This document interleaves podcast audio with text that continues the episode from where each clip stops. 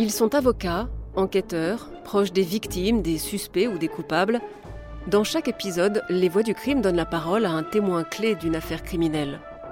Mais qui sont les personnages de leur récit, ces acteurs de l'affaire qu'ils ont côtoyés? Victimes, suspects, coupables, policiers ou avocats Je vous propose de revenir sur leur parcours, d'explorer ensemble leur personnalité et de vous faire découvrir certains aspects méconnus de leur histoire.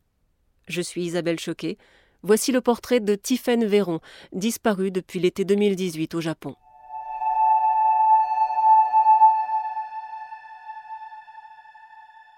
Le Japon, pour elle, c'était un pays idéal.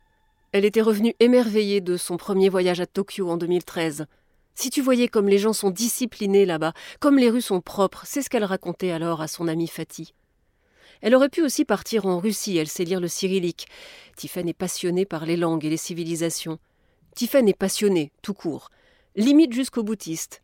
Le dessin, la peinture, la musique, le cinéma, quand elle aime, elle ne compte pas ni son temps ni ses efforts. C'est comme ça qu'elle a appris le piano, patiemment, sur le vieux clavier fatigué du salon de la maison de famille à Poitiers.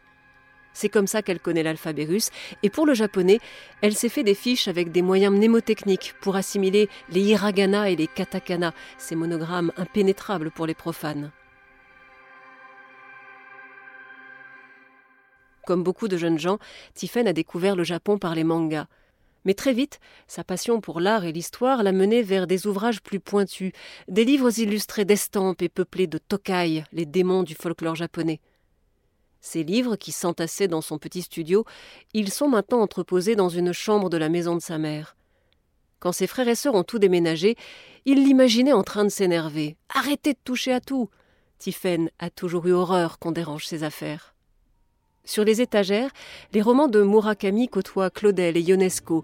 Dali voisine avec les poupées Kokeshi, ces figurines en bois de toutes les couleurs et de toutes les tailles. L'art est son quotidien, comme une seconde peau, loin de tout snobisme. C'est quelqu'un de cultivé tout en restant très simple, dit Fatih. Son chat porte le nom d'un peintre expressionniste autrichien, Oskar Kokoschka. Elle possède aussi une immense collection de DVD, dont la leçon de piano qu'elle a regardée en boucle et qu'elle a jouée en boucle. Cet air résonne encore aux oreilles de ses proches.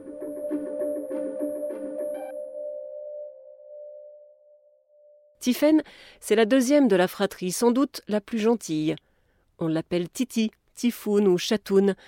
Petite, elle a mal vécu le divorce de ses parents. Il y a en elle une faille, une fragilité qui peut la rendre têtue et susceptible. Parfois, on a un peu de mal à parler avec elle, dit son frère Damien. Elle ne sait pas quel sujet aborder ou comment réagir. La fragilité vient aussi de la maladie. Tiphaine est épileptique. La première crise est survenue à vingt ans. Elle enchaîne alors les séjours à l'hôpital jusqu'à être plongée dans un coma artificiel. Ses études d'histoire de l'art en souffrent.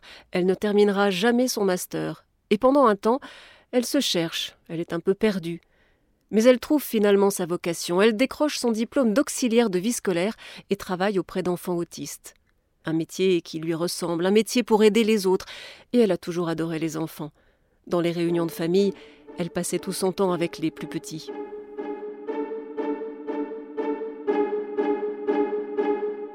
Un traitement lui permet désormais de vivre quasi normalement, elle peut de nouveau conduire. Sur son temps libre, la jeune femme fait du bénévolat dans des structures d'aide aux personnes démunies. Elle sort toujours avec ses copines de lycée, mais elle fréquente aussi des personnes sourdes avec qui elle pratique la langue des signes, et des garçons bipolaires qu'elle a rencontrés dans une association. Elle vit à quelques mètres de chez sa mère, elle l'appelle très régulièrement. Anne a les clés, au cas où. Deux jours sans nouvelles, je savais que ce n'était pas normal, dit-elle. Tiphaine connaît bien sa maladie, elle a appris à vivre avec, et elle prend ses médicaments avec rigueur. Elle gère, c'est du moins ce que pense sa mère. Elle aurait pu être gendarme tellement elle ne transige pas avec les règles, dit-elle, et elle est aussi très stricte envers elle-même. Son grand frère est moins catégorique. Elle est brillante, dit-il, mais elle n'arrive pas toujours à gérer les choses du quotidien. Pourtant, pas question de se priver d'un voyage à cause de la maladie. Tiphaine est calme, réservée, prudente même, mais profondément déterminée. Son esprit libre s'accommode mal des voyages organisés. Elle veut être autonome. Alors elle a renoncé à la Russie. Pour une femme seule qui ne maîtrise pas parfaitement la langue, c'est un peu risqué. Mais le Japon lui paraît le pays le plus sûr au monde. Cette fois, elle veut voir plus que Tokyo. Elle a prévu un circuit sur 17 jours, une escapade qu'elle a longuement préparée, avec patience et avec passion.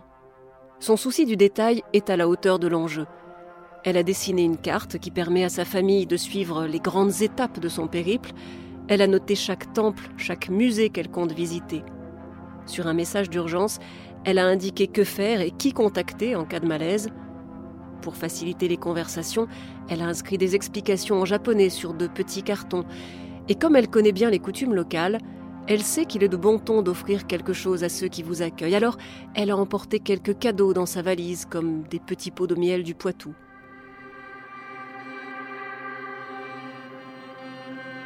Sa passion l'a donc conduite à Nikko, la lumière du soleil en japonais, dans les montagnes au nord de Tokyo. On peut y voir le Toshogu, un célèbre sanctuaire shinto du XVIIe siècle, et ici et là, délavé par le temps, des affiches signalant la disparition d'une jeune Française. Tiffaine Véron, 36 ans, cheveux brun clair la plupart du temps attachés, yeux verts, 1m62. La photo est ressemblante, il n'y manque que son grand sourire solaire. Vous venez d'écouter le portrait de Tiffaine Véron, disparu depuis 2018 au Japon. Vous pouvez retrouver tous les épisodes des Voix du crime sur l'application d'RTL, rtl.fr et toutes les plateformes partenaires. N'hésitez pas à nous laisser une note ou un commentaire. À très bientôt.